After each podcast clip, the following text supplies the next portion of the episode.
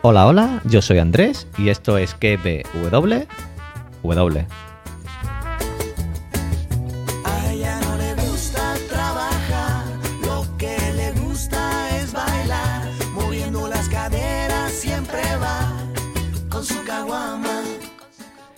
Podcast donde te recomiendo series y películas y también te analizo y teorizo la serie del momento.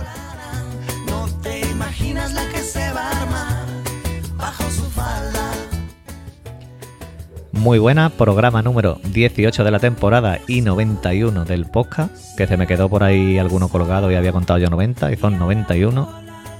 Y, y aquí estoy. Como siempre, espero entretenerte estos minutitos mientras plancha, te comes un helado, te bebes un café, sacas al perro, usas el Satisfyer, yo qué sé. Yo quiero entretenerte unos minutitos y ya está. Estoy en, Pru- en Pruni, no, estoy en Twitter como arroba Pruni7 y en Telegram en el canal que ve. Y ahora también tengo hecho Instagram, que es igual que el canal de Telegram, que pero con barras bajas separando la- las palabras. No sé si me he explicado bien, pero bueno. Y nada, hoy cambiamos el registro, voy a quitar la música. Como digo, hoy cambiamos el registro, dejamos a los bárbaros, dejamos las conspiraciones de utopía, traigo una comedia romántica, como habéis podido leer en el título, Amor y Anarquía. Amor y Anarquía es una serie sueca, que yo creo que es la primera serie sueca que, he visto. Está disponible en Netflix desde el 5 de noviembre. Consta de 8 episodios de unas media hora más o menos. Entre 25 o 30 minutos son los episodios que son cortitos. Y fui a ella más que nada, entre otras cosas, por el tiempo que duran y porque los avances estos que te pone Netflix, vi lo que era la trama, la sinopsis de, de la serie y digo, mira, pues vamos a echarle un vistazo a ver de qué va y, la verdad que está entretenida. La sinopsis dice que nos presenta a Sophie, que es una consultora, está casada con un par de hijos y es una obsesionada con su trabajo. Y uno de sus proyectos labora- laborables pues consiste en modernizar una editorial. Y allí conoce a Max, que es el, informático de la empresa, y ahí empieza su historia entre ellos. Ya comentando yo un poquito lo que me ha parecido a mí la serie, lo que al principio parece que va a haber ahí un odio, porque esto sale en el avance, no hay ningún spoiler ni nada. Max graba a Sophie con el móvil haciendo un- una cosa íntima y ella quiere que eso pues que no salga a la luz. Y pues ahí empieza un chantaje que parece que va a hacer un chantaje y ahí empieza ese tonteo ese juego entre ellos que cambiará su vida. Empiezan como digo un juego de seducción en secreto y el juego consiste en que tienen un pintalabio y para, para que uno recupere el pintalabio del otro, te van poniendo pruebas mm, a lo largo de los días. Si tú eres capaz de estar un día con la boca cerrada entera, pues mañana te doy el pintalabio, por ejemplo. O eh, después le dice ella que tiene que andar todo el día para atrás para recuperar el pintalabio.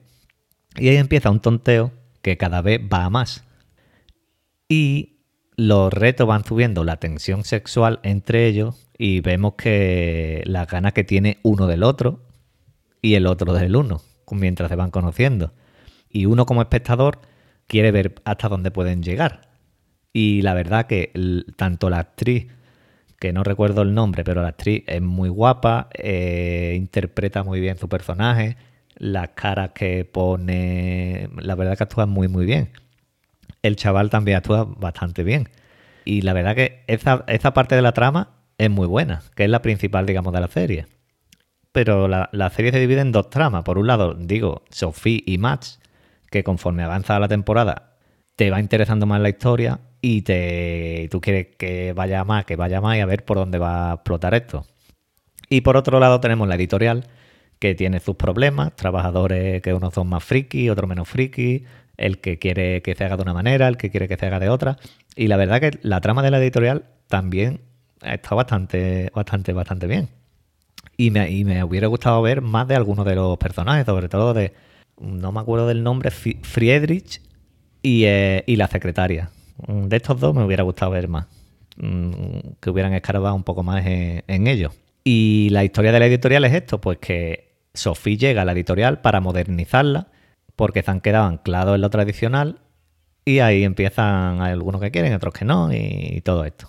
Como digo, es una serie entretenida, se ve rápido, porque los episodios son de estos 25-30 minutos, tienen buenos momentos que te hacen reír, tiene también algo de drama, porque el padre de Sophie tiene también hay una historia, el marido también tiene otra historia ahí que tiene un poquito de todo, tiene un poquito de todo. Es más comedia romántica que drama, pero tiene toca un poquito también el drama, no mucho, pero pero lo toca también. También hay desnudo, no es una serie que pueda ver, yo qué sé, un niño con 12 años o 13 años. A ver, son desnudos naturales, pero después también hay ciertas escenas que son más íntimas y son al- no son explícitas, explícitas, pero el adulto que la ve pues sabe que es algo más explícito. Y no es- está bien que, no sé, depende ya del niño, pero no aconsejo que a lo mejor un niño de 11, 12, 13 años vea, vea la serie. Vemos desnudo, como digo, el chaval, el Max, ve eh, toda, todo su, su premio bien repartido.